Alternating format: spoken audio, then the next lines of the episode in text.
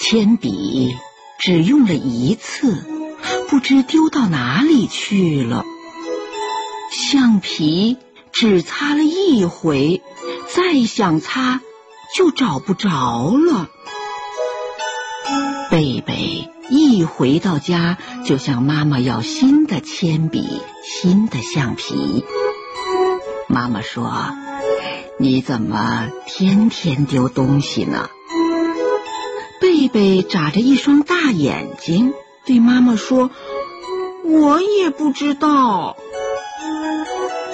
妈妈说：“贝贝，你有一个家。”每天放学后，你都平平安安的回家。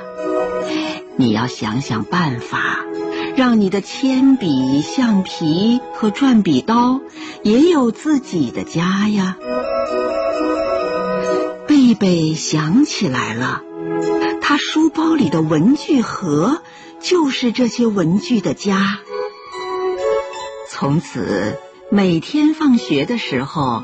贝贝都要仔细检查铅笔呀、橡皮呀、转笔刀啊，所有的小伙伴是不是都回家了？